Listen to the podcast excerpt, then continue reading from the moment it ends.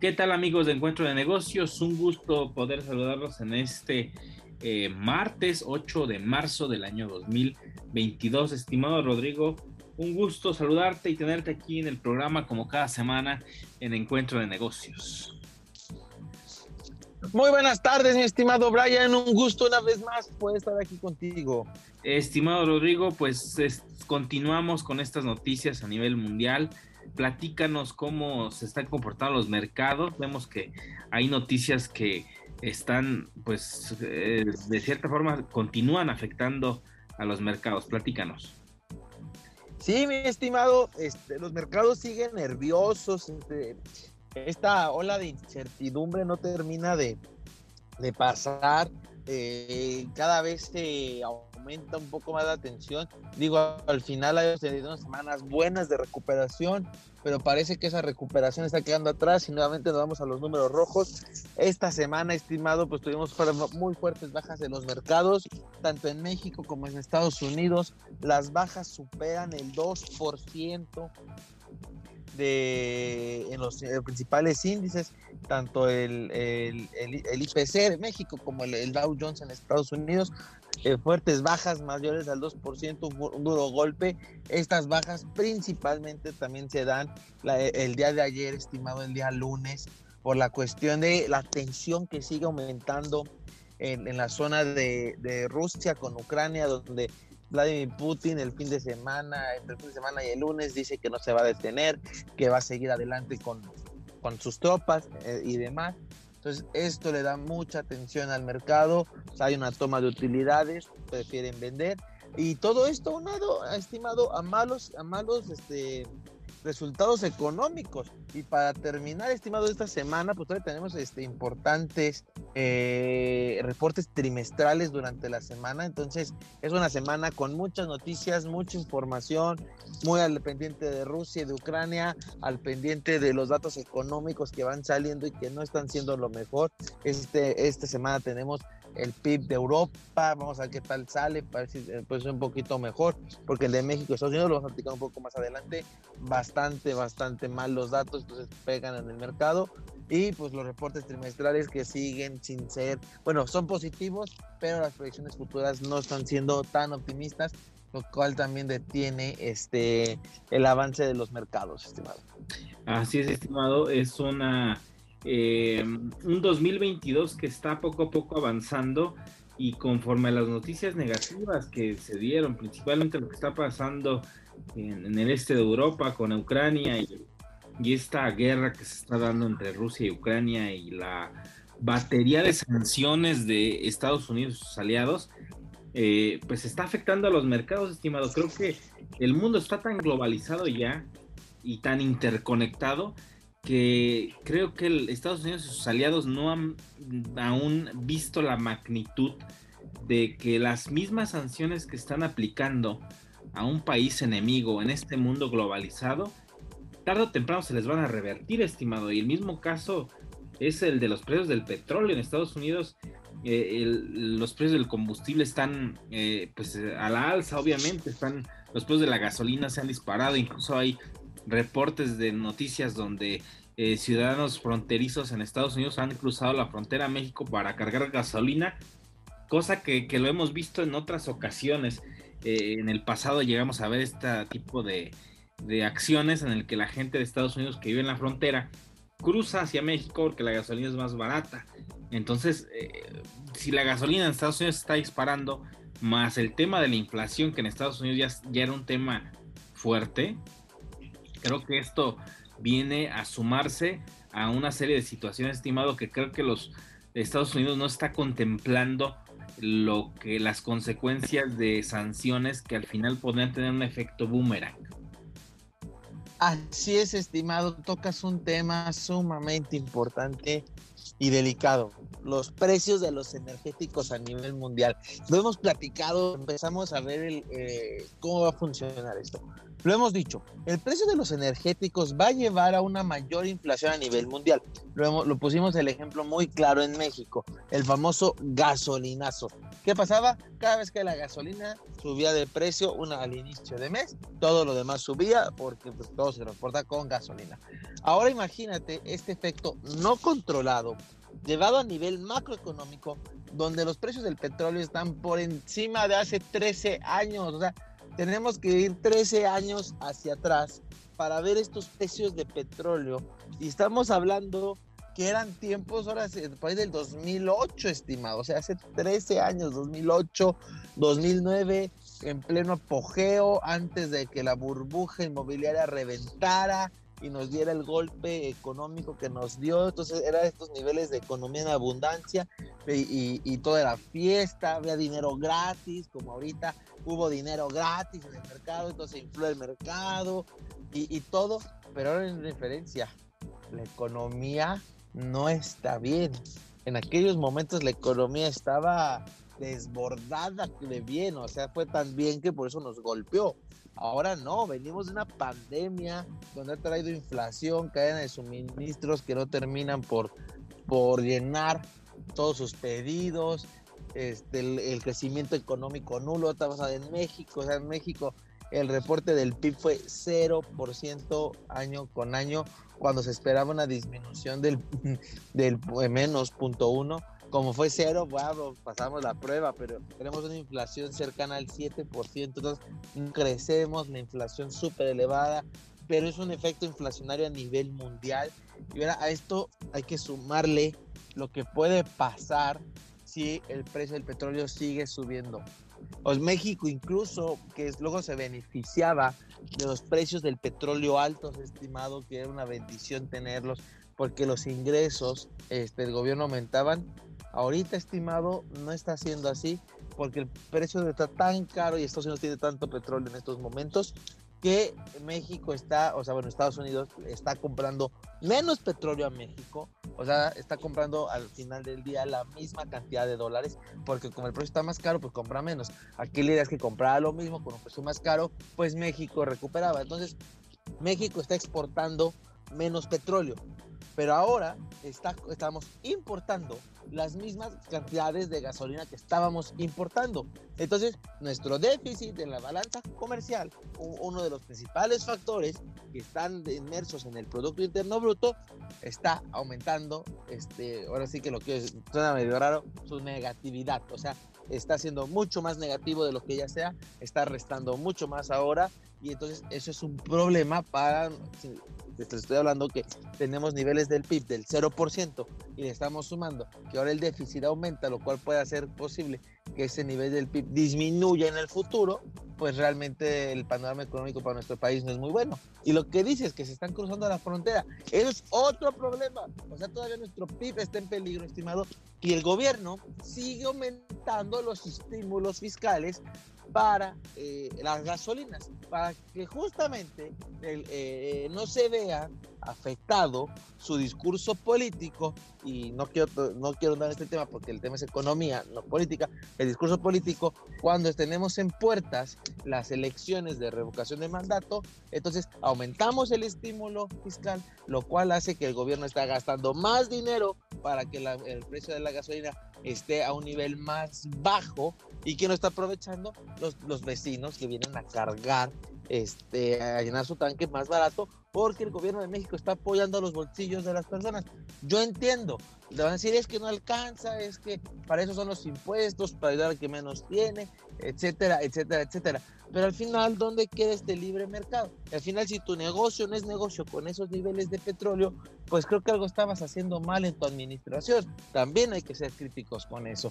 Entonces, eh, poniéndolo en panorama macroeconómico, pues tenemos el déficit eh, aumentando y tenemos el gasto público, pues no, creo que no entra en gasto público siendo, siendo cierto, pero más bien reduce su capacidad de gasto público por el estímulo fiscal. Entonces, el panorama para México no es muy alentador, las decisiones internacionales nos están pegando muy fuertes y las decisiones nacionales económicamente no se ven de la mejor manera. Sin embargo, pues puedo estar equivocado, como me equivoqué cuando no hubo esos apoyos fiscales en la, en la pandemia. Eh, al final resultó algo bueno por el nivel de endeudamiento del país, lo admitimos en su momento. Entonces, ahorita no se ve de la mejor manera, esperemos volvernos a equivocar como en aquel tiempo, estimado.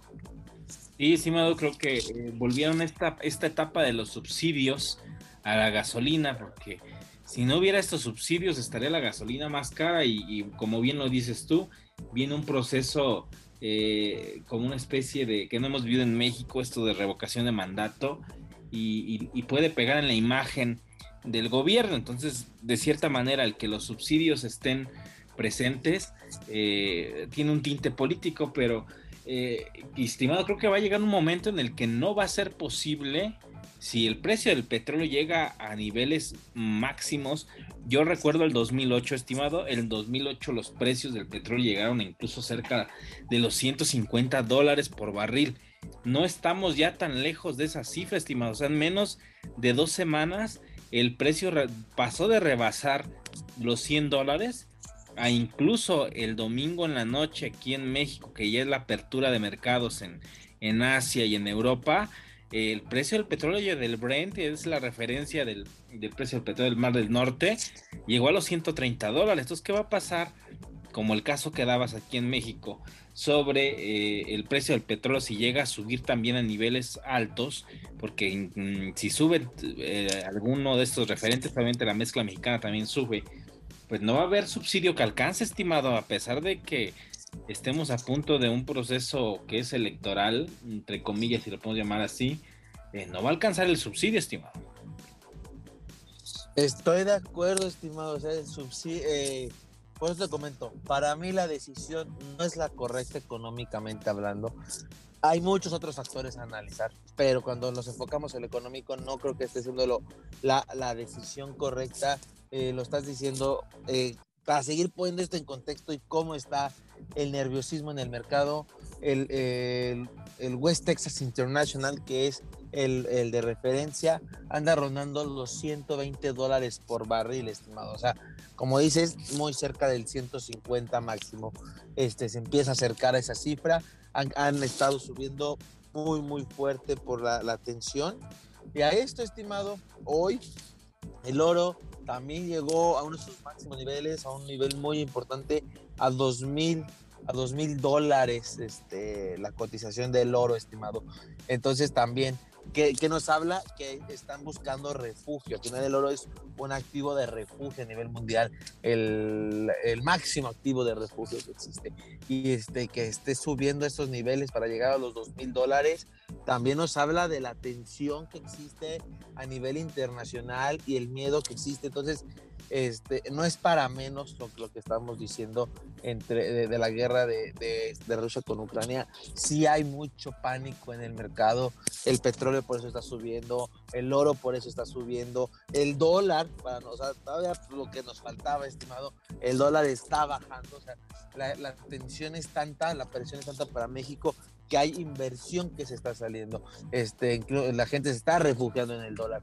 Incluso el índice de Bloomberg del dólar subió cerca de 0.40% en el día porque está ganando fuerza el dólar, como al final es esa moneda de refugio también van por el dólar, van por el oro, el petróleo subiendo y México no crece la economía, la inflación sigue disparada, subsidios donde no debe haber, gasto público, que bueno, va a ayudar esa parte un poco en el PIB, el gasto público por la consulta, este, la balanza comercial volviéndose este, negativa porque eh, por el, el déficit al final está aumentando.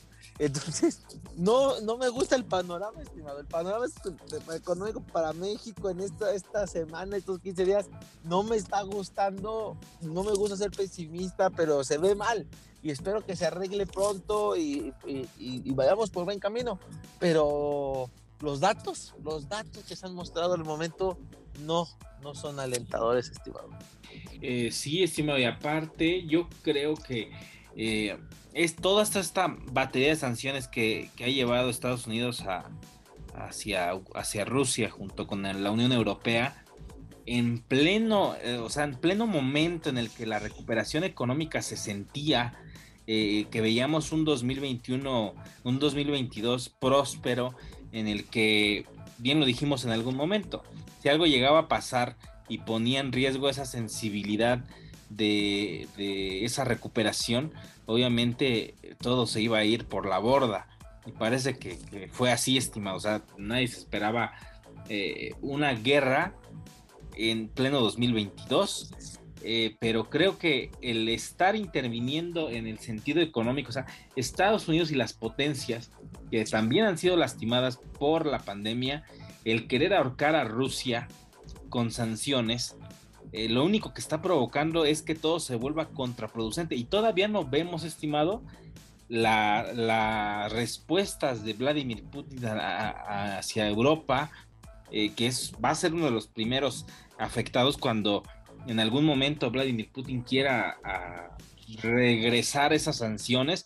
Yo no me quiero imaginar, estimado, si Rusia le cierra la llave del gas a Europa de verdad que los precios de los energéticos se van a disparar. Si ver a 130 pesos, a 130 dólares el barril de, del Brent es algo que nos sorprende después del 2008. Mm, yo creo que va a rebasar más allá de los 150 dólares por barril.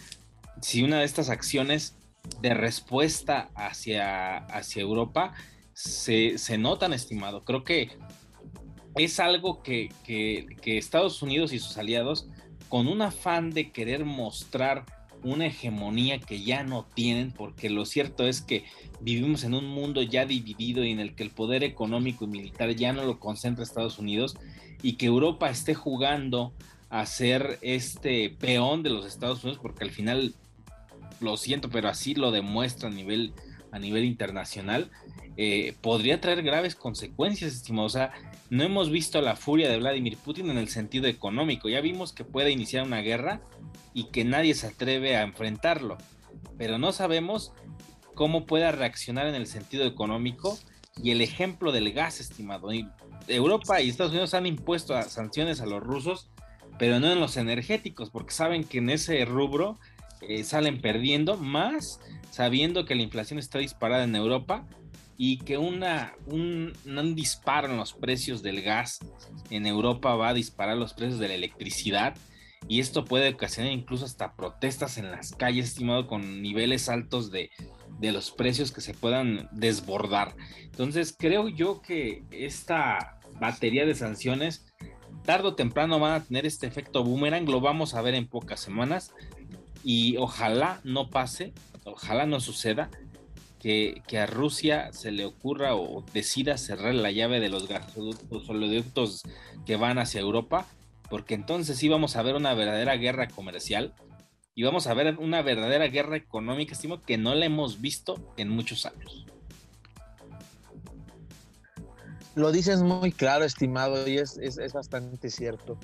Este, al final, eh, yo creo que parte de lo que por la que las potencias no han querido sancionar más a Rusia, más allá de ciertos puntos económicos, buscar debilitar su economía y demás, es porque saben que si dan, van un poco más allá, eh, se puede desatar así una guerra de altas dimensiones con muchos países, con un mayor riesgo. Entonces creo que las potencias han entendido eso y por eso han preferido mantenerse un poco más al margen. Creo que por, por ahí va. Y justo tocaste el clavo, estimado.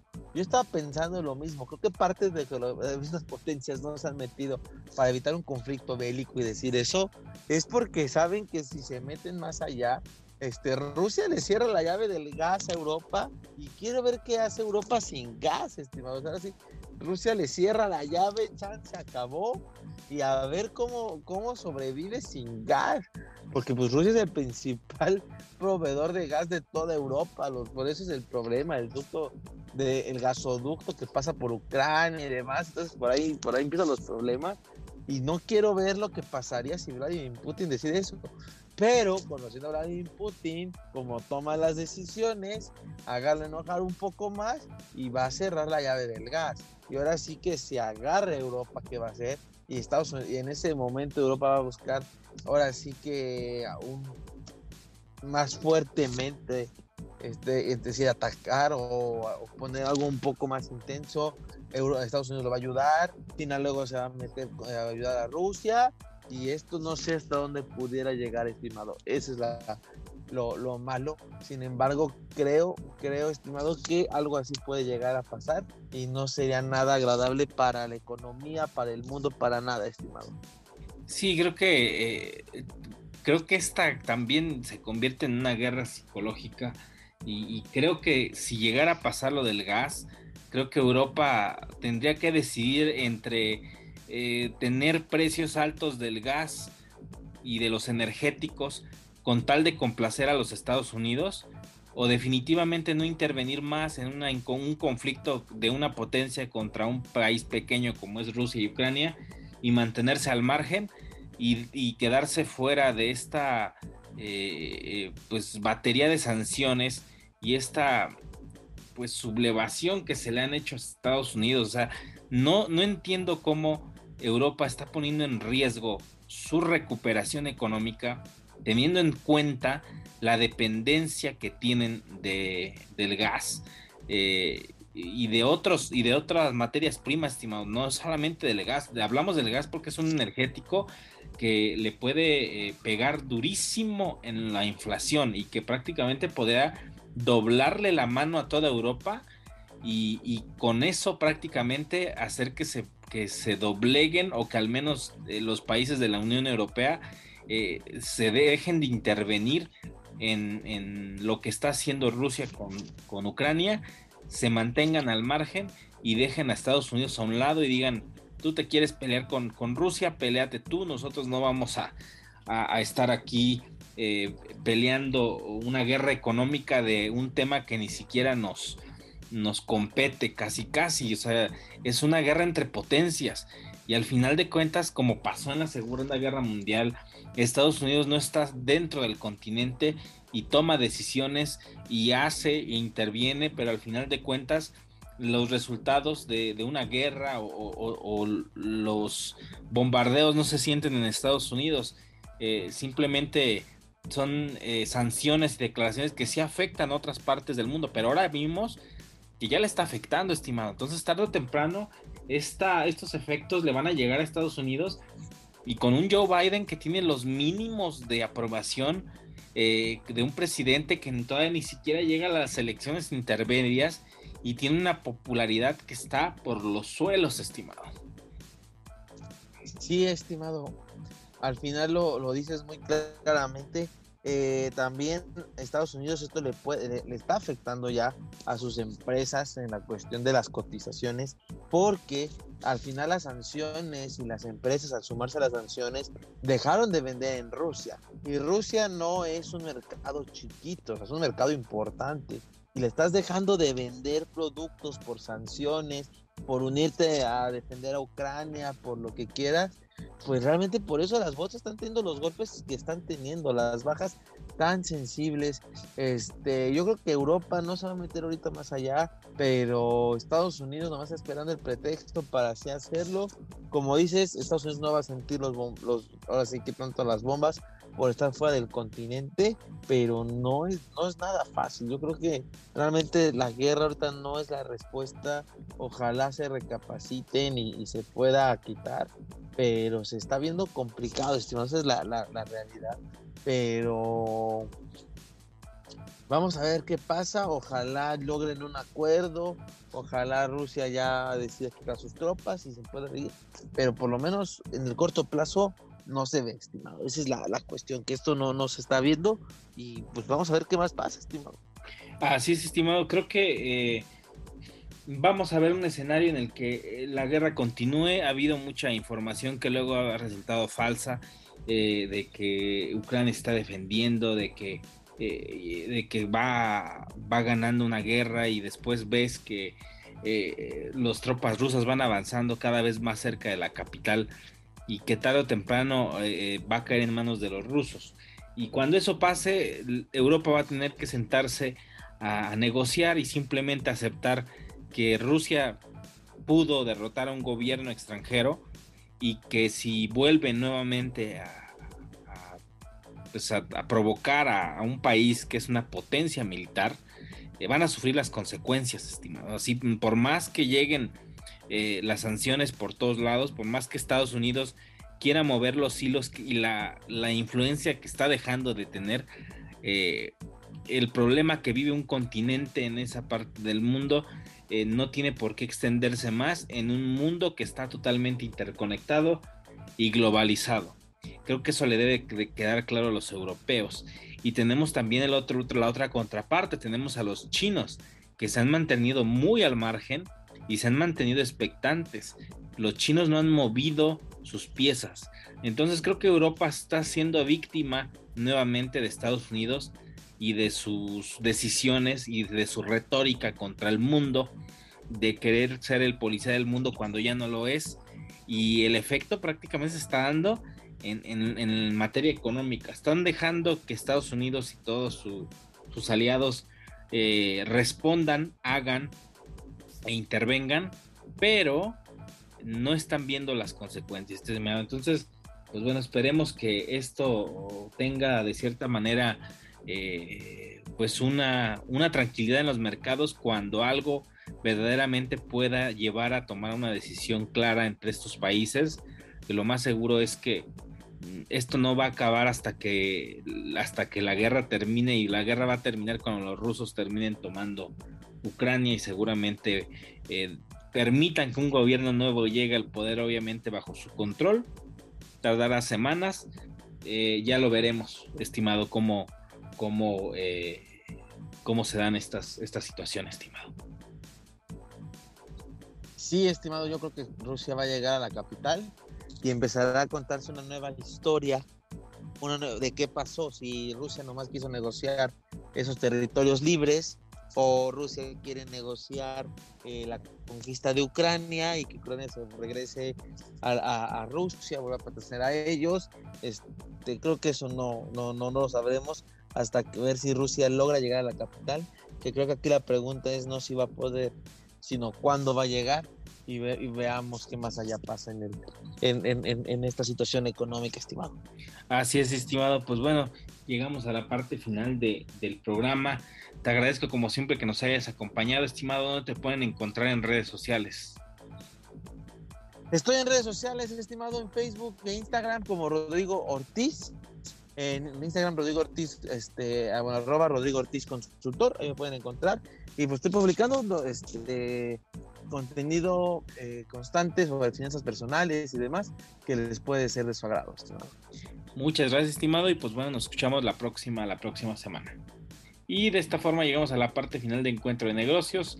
Le agradezco que nos haya acompañado el día de hoy. Nos escuchamos la próxima semana aquí a través del 104.3 de FM Radio Nicolaita. Yo soy Brian Ramírez y recuerden, somos el único programa especializado en temas de negocios de la ciudad. Hasta la próxima.